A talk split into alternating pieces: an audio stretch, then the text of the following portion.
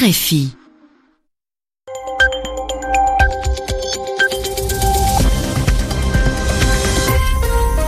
Vous écoutez RFI, les 22h à Paris, 20h en temps universel. Romain Ozoui. C'est l'heure de votre journal en français facile, présenté ce soir en compagnie de Sylvie Berruet. Bonsoir Sylvie. Bonsoir Romain, bonsoir à tous. À la une de l'actualité, les interrogations au Brésil. L'ancien président Lula peut être envoyé en prison à tout moment. Hier, la Cour suprême a rejeté les demandes de ses avocats. Une décision rare en Russie. L'historien Yuri Dmitriev a été acquitté, c'est-à-dire que le tribunal a estimé qu'il était innocent. Il était accusé de pédopornographie, c'est-à-dire de faits de pornographie visant des enfants, mais que pour les soutiens de l'historien, cette affaire était inventée par les autorités. 20 000 personnes dans la rue, selon les organisateurs. La contestation en Slovaquie, les manifestants dénoncent des affaires de corruption plus d'un mois après l'assassinat du journaliste d'investigation Yann Kuciak. Et puis à la fin de ce journal, nous évoquerons une bactérie qui inquiète les défenseurs de, de l'environnement. Elle tue les oliviers après avoir retouché l'Italie. Elle se propage désormais en Corse. Le journal. Le journal en français facile. Le Brésil est donc en état de choc au lendemain de la décision de la Cour suprême concernant Lula. Oui, la plus haute juridiction du pays a donc rejeté la requête des avocats de l'ancien président. Ceux-ci demandaient que Lula reste en liberté jusqu'à ce que tous les recours soient utilisés. Les juges donc ont dit non. Cela veut dire que désormais Lula peut être arrêté et envoyé en prison à tout moment. Car en appel, il avait été condamné à 12 ans de prison pour corruption. Alors à quoi faut-il s'attendre dans les prochains jours? Élément de réponse avec Stéphanie Schuller. C'est le juge Sergio Moro, en charge de l'enquête sur l'affaire Petrobras, qui décidera du moment fatidique. L'arrestation de Lula interviendra probablement en début de semaine prochaine. Il doit ensuite être incarcéré. Sauf que la jurisprudence en vigueur au Brésil interdit de mettre des personnes âgées de plus de 70 ans et qui présentent des problèmes de santé en prison. Or, Lula en a 72, a été traité pour un cancer en 2012 et pourrait du coup se retrouver en résidence surveillée plutôt que derrière les barreaux. La question est maintenant de savoir si l'ancien syndicaliste, qui a toujours clamé son innocence dans l'affaire de corruption pour laquelle il a été condamné, pourra, oui ou non, participer à la prochaine présidentielle. Le tribunal électoral ne validera les candidatures qu'au moins d'août. D'ici là, et même privé de liberté, Lula a promis de continuer à mener campagne. Un pari risqué donc pour sa famille politique qui joue à quitte au double. Le Parti des travailleurs se tient officiellement toujours comme un seul homme derrière son icône pour l'instant en tout cas. Stéphanie Schuller. Et on parle à présent d'une autre décision de, de, justice en Russie cette fois. Oui, l'historien Yuri Dmitriev était jugé aujourd'hui pour pédopornographie, c'est-à-dire des faits de pornographie qui visent les enfants. Des accusations qu'il rejette et l'homme, aujourd'hui, a été acquitté. Yuri Dmitriev est le président de l'ONG Mémorial en Carélie, c'est dans le nord-ouest de la Russie. À travers ce procès, les partisans de l'historien dénoncent une tentative des autorités d'imposer le silence à Yuri Dmitriev, car ses travaux ont révélé les pages sombres de l'URSS. Correspondance Yuri Dmitriev est finalement sorti libre du tribunal de Petrozavodsk ce jeudi. Il a été acquitté des accusations de pédopornographie, mais il a écopé de deux ans et six mois de contrôle judiciaire pour détention illégale d'armes. Ce jugement est une surprise. Le parquet avait requis neuf ans de camp et les acquittements sont rares en Russie. L'historien de 62 ans était accusé d'avoir réalisé des images pornographiques de sa fille. Une affaire dénoncée par lui et ses proches comme une tentative de discréditer l'organisation mémoriale. Il s'agit de la plus importante organisation de défense des droits de l'homme en Russie, sous pression constante des autorités. Yuri Dmitriev dirige l'antenne de cette ONG en Carélie. Il est connu pour ses recherches portant sur les victimes de la terreur stalinienne dans cette région. Au cours de ces 30 dernières années, il a dressé la liste de 40 000 noms de personnes exécutées et déportées en Carélie. Il a également découvert l'un des plus grands charniers de la région où environ 9 000 personnes auraient été fusillées. Étienne Bouche, Moscou, RFI.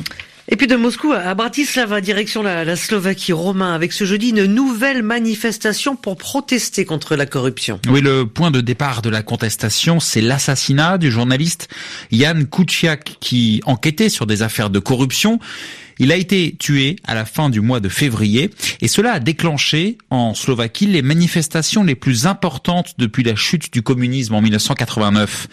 La preuve, aujourd'hui, pour la cinquième fois depuis la mort de Jan Kuciak, les Slovaques ont exprimé leur colère. Selon les organisateurs, les manifestations ont rassemblé plus de 20 000 personnes. Sur place pour RFI, Alexis Rosenzweig.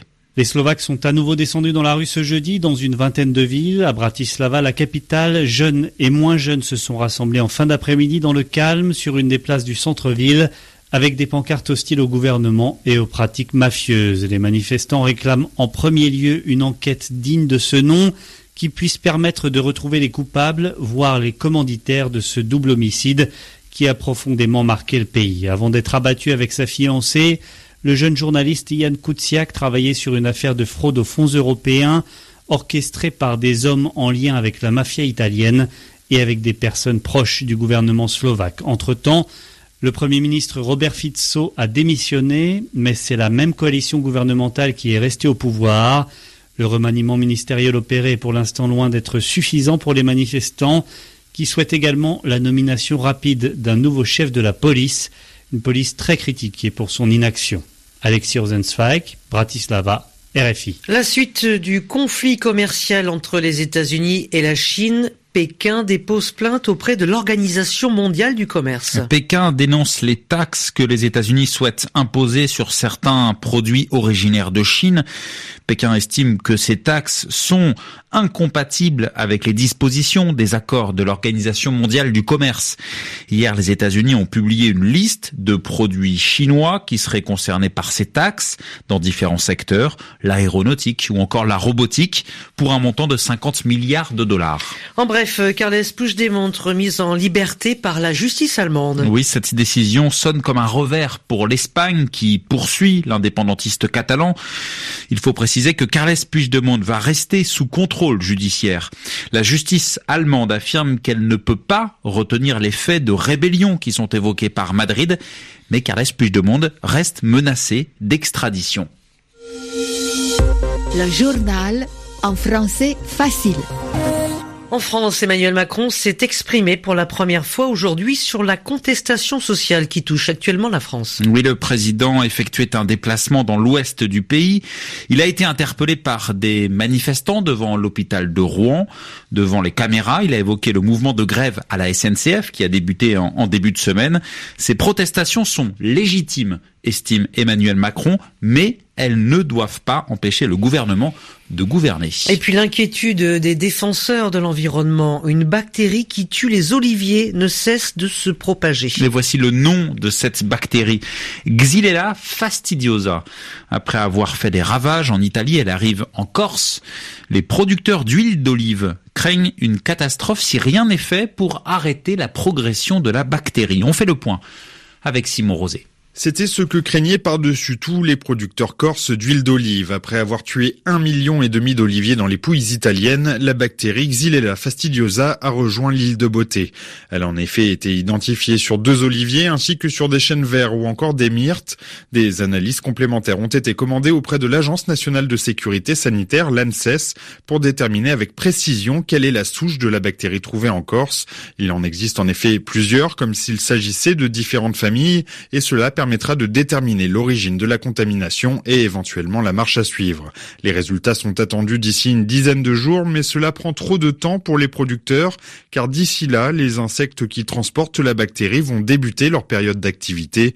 Une source d'inquiétude supplémentaire, ce sont plus de 10 000 hectares d'oliviers qui sont cultivés sur l'île, qui compte également plus de 300 000 hectares de sa variété sauvage. Si celle-ci venait à être contaminée à grande ampleur, les efforts pour contenir l'avancée de Xylella fastidiosa risque bien d'être réduit à néant. Simon Rosé. On termine avec le football romain et la suite ce soir des compétitions européennes. Oui, après la Ligue des champions, ces deux derniers jours, on joue ce soir en Ligue Europa. Ce sont les quarts de finale. Un club français est en lice, l'Olympique de Marseille qui se déplace actuellement à Leipzig en Allemagne. Un but à zéro pour les Allemands, c'est la mi-temps. 22h, bientôt 10 ici à Paris. Ainsi s'achève le journal en français facile. Merci Sylvie Berruet. Merci Romain, merci Olivier Roux également. On vous retrouve demain pour euh, une nouvelle édition.